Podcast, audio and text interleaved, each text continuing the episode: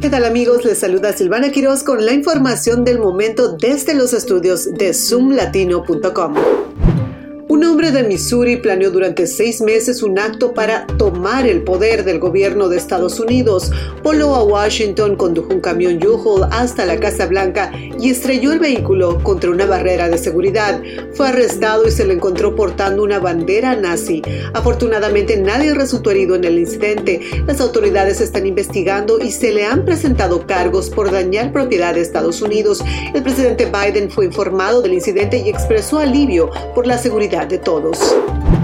Y preste atención porque el límite de velocidad de un tramo peligroso de la carretera Richmond Highway, conocido como la Ruta 1 en Virginia, ha sido reducido permanentemente de 45 millas por hora a 35 millas por hora. Esta medida busca mejorar la seguridad de peatones, ciclistas, conductores y usuarios del transporte público.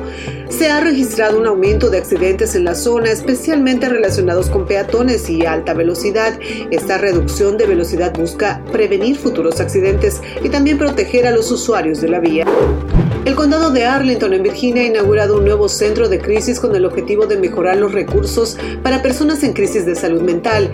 El busca reducir la dependencia de la policía y los hospitales en estas situaciones de emergencia y también ofrece un espacio tranquilo y de apoyo para aquellos bajo una orden de custodia de emergencia, brindando un lugar para conversar y desescalar la situación. También cuenta con un enfermero en el lugar que pueda recetar medicamentos si es necesario. Se espera que el centro reciba un mayor número de visitantes con la próxima implementación de la línea directa 988 para emergencias de salud mental.